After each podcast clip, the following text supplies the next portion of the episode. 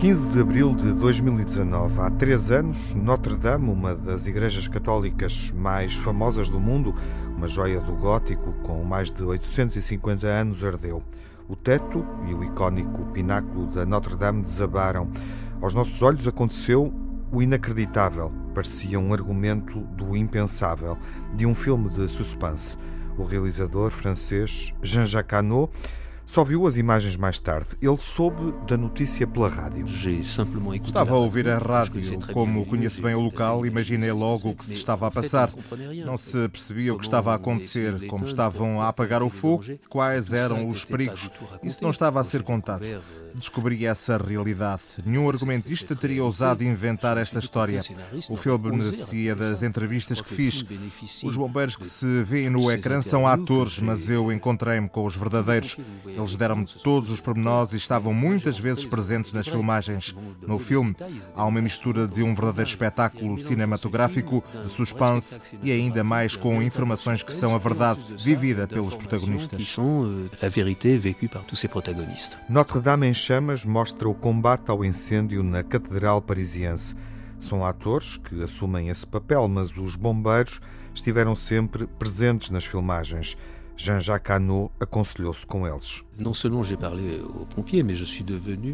Não só falei com os bombeiros, como me tornei membro oficial dos Bombeiros Sapadores de Paris. Tive essa distinção. Fiquei com amigos, desde os jovens bombeiros que arriscaram a vida para salvar a catedral até aos generais. Ficámos verdadeiros amigos. Todos me ajudaram a compreender o que se passou.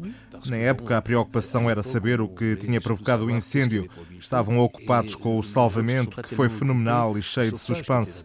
Foi por isso que me encantou fazer este filme. O realismo e a veracidade que se pretende num filme como Notre Dame em Chamas resultam de uma exaustiva investigação. Jean-Jacques Hano viu e leu tudo o que havia sobre o incêndio.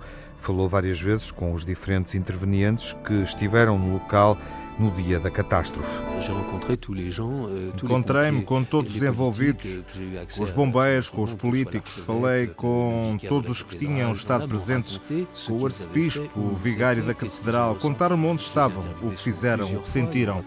Entrevistei-os várias vezes, relataram-me coisas extraordinárias. No início comecei por ler tudo o que estava escrito e por ver todas as imagens que passaram, como tinham ocorrido todos os contos improváveis, mas, no entanto, Aliás, foi uma investigação apaixonante. Conheço 95% dos detalhes. Pediram-me mesmo para testemunhar, nem pensar, não quis. O meu trabalho está no ecrã. Sei está no filme. Proponho é que vão ao cinema para viver esse momento. Vários erros e contratempos marcaram o combate às chamas na Notre-Dame a 15 de abril de 2019. No entanto, a intenção do cineasta Jean-Jacques Hano é mostrar como é que o incêndio foi extinto, mais do que procurar causas. Euh, Todas as hipóteses que foram colocadas são as que mostro no filme. Uma investigação aponta como dupla hipótese a que mostro também uma ferramenta que aqueceu e que lentamente provocou um fogo discreto. Houve quem me viesse dizer que tinha fumado na catedral pouco antes dela arder.